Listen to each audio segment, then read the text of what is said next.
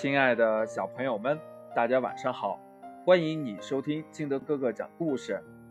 今天呢，敬德哥哥给大家讲的故事叫《森林里的小河》。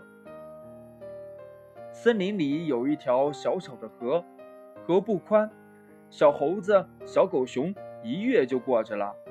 可是呢，小白兔、小老鼠就不行了，它们太小，跳不过去，便常常待在河边发愁。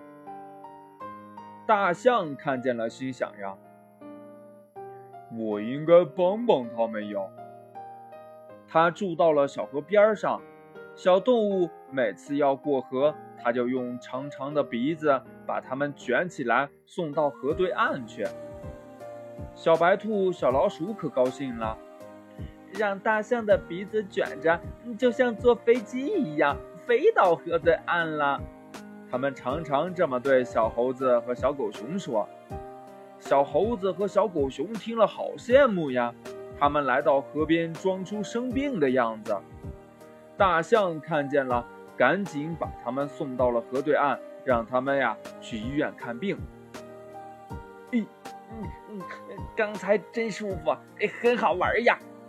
小猴子和小狗熊悄悄地商量。嗯，是呢是呢，呃，以后咱们也让大象送我们过河吧。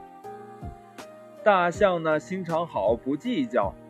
可是小狗熊实在是太重了，大象用长鼻子卷起它，觉得很吃力。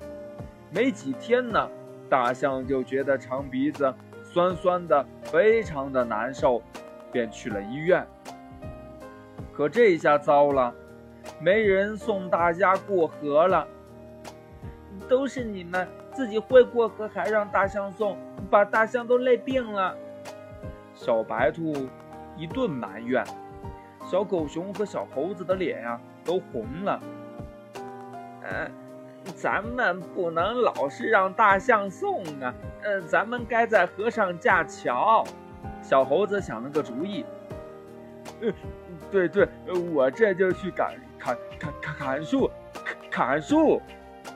小狗熊激动的都结巴了，说着呢，便立刻跑去了。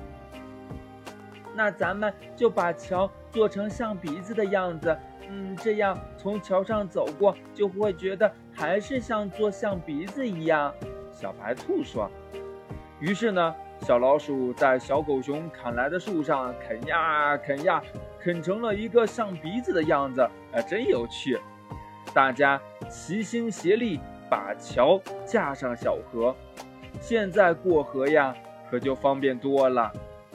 大象看完病，急急忙忙赶回来，它惦记着小动物呢。远远的看见小河上有个弯弯的东西，哎，那是什么呀？大象走近一看，哦，原来是一座象鼻子桥。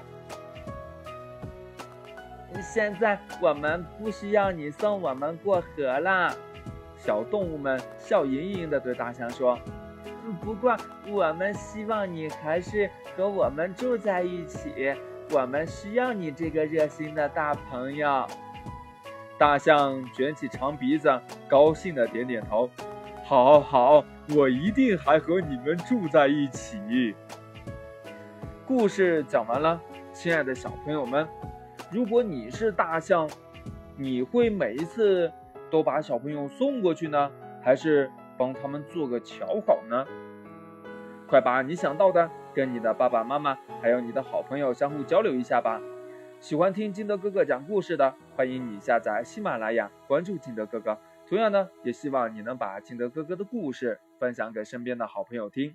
亲爱的小朋友们，今天的节目就到这里，我们明天见，拜拜。